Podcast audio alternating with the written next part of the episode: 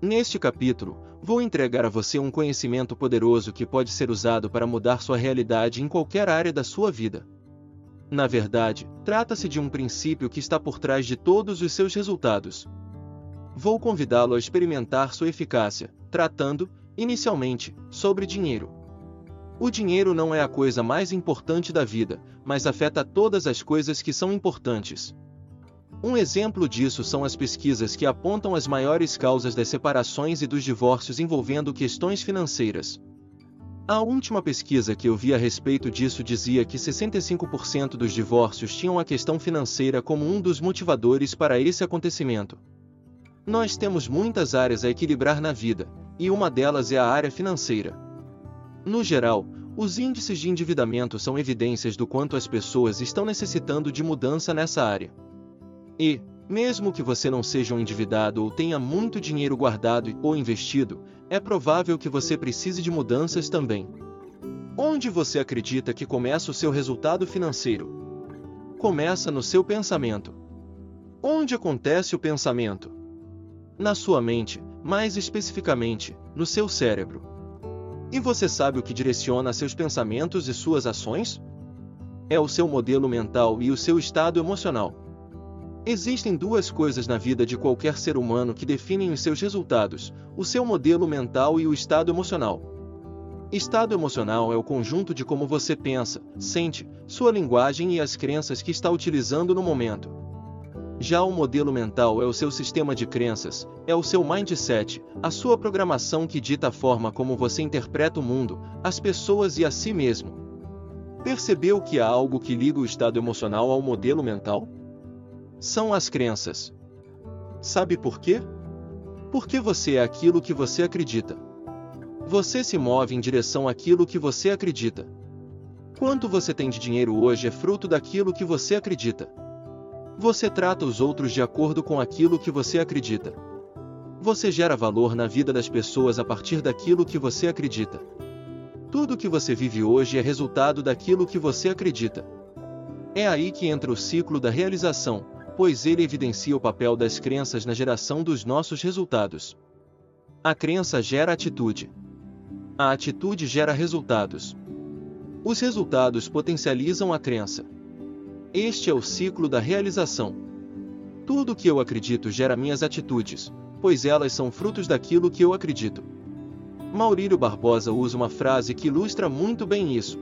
Se quer conhecer alguém realmente, então observe o que ela faz, pois o que ela faz diz mais sobre o que ela acredita do que aquilo que ela diz acreditar.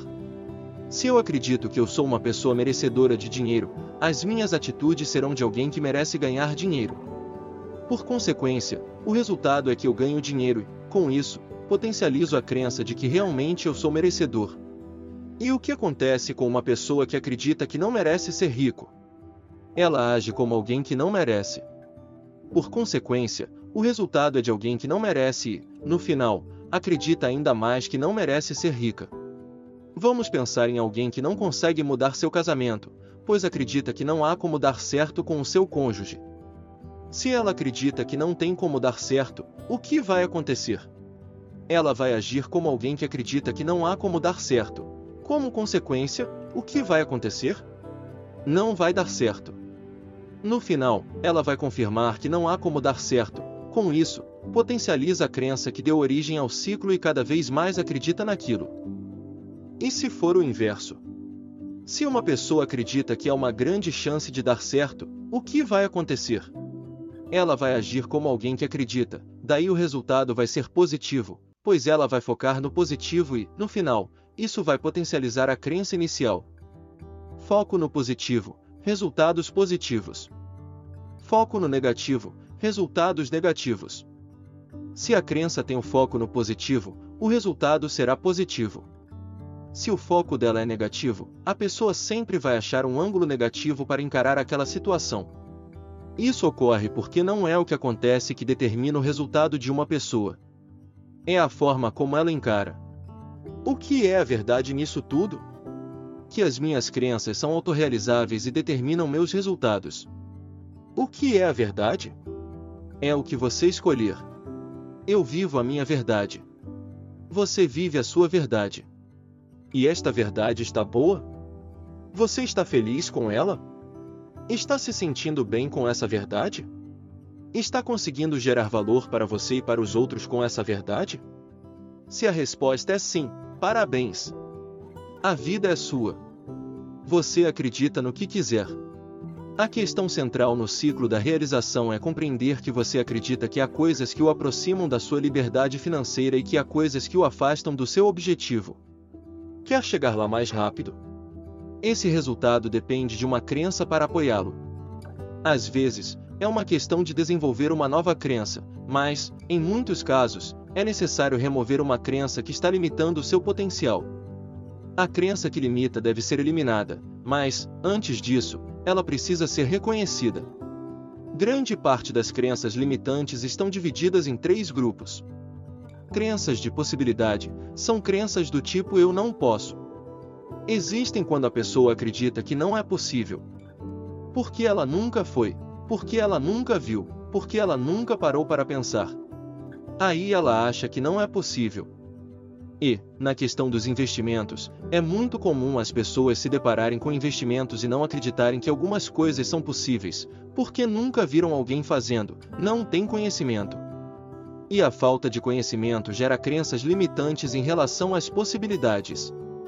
Crenças de habilidade são crenças do tipo eu não consigo. As pessoas têm essa crença por não saberem fazer, por nunca terem feito, embora saibam que há muitas pessoas fazendo. Por não treinarem nem praticarem, muitas pessoas acabam se impondo uma limitação. Antes mesmo de tentar, elas afirmam que não conseguem. Crenças de merecimento são crenças do tipo eu não mereço. Muitas pessoas acreditam que não merecem. Muitas vezes, isso ocorre porque houve algo que impactou essas pessoas emocionalmente na infância. Às vezes, pode ter sido uma vergonha que passou quando criança ou adolescente, ou quando uma autoridade, como um professor, um pai, uma mãe, impôs uma realidade a essa pessoa, dizendo que ela era burra ou que ele nunca ia prosperar. De forma inconsciente, a pessoa carrega isso para a vida adulta e acaba tendo resultados indesejados devido a crenças limitantes relacionadas ao merecimento. E como mudar essas crenças? Através da autoconsciência que realizamos através do pensamento consciente. O caminho para a mudança é pensar diferente e repetir esse novo padrão de pensamento até que ele se torne automático. Esse é o caminho mais simples para a mudança de crenças e para a mudança do modelo mental e do estado emocional. Sair da zona de conforto envolve pensar diferente, e nem todo mundo está disposto a fazer isso, pois pode cansar e levar algum tempo. A liberdade financeira, assim como tudo que vale muito, não é alcançada sem esforço. Esse é o preço, Mudança. Percebo, no dia a dia, o quanto as pessoas estão necessitadas de mudança e melhorias no que diz respeito ao modelo mental e ao estado emocional. E você pode se ajudar e ajudar outras pessoas, pois, independentemente do que você esteja fazendo hoje, eu tenho convicção de que você existe para impactar positivamente a vida de outras pessoas, não só a sua.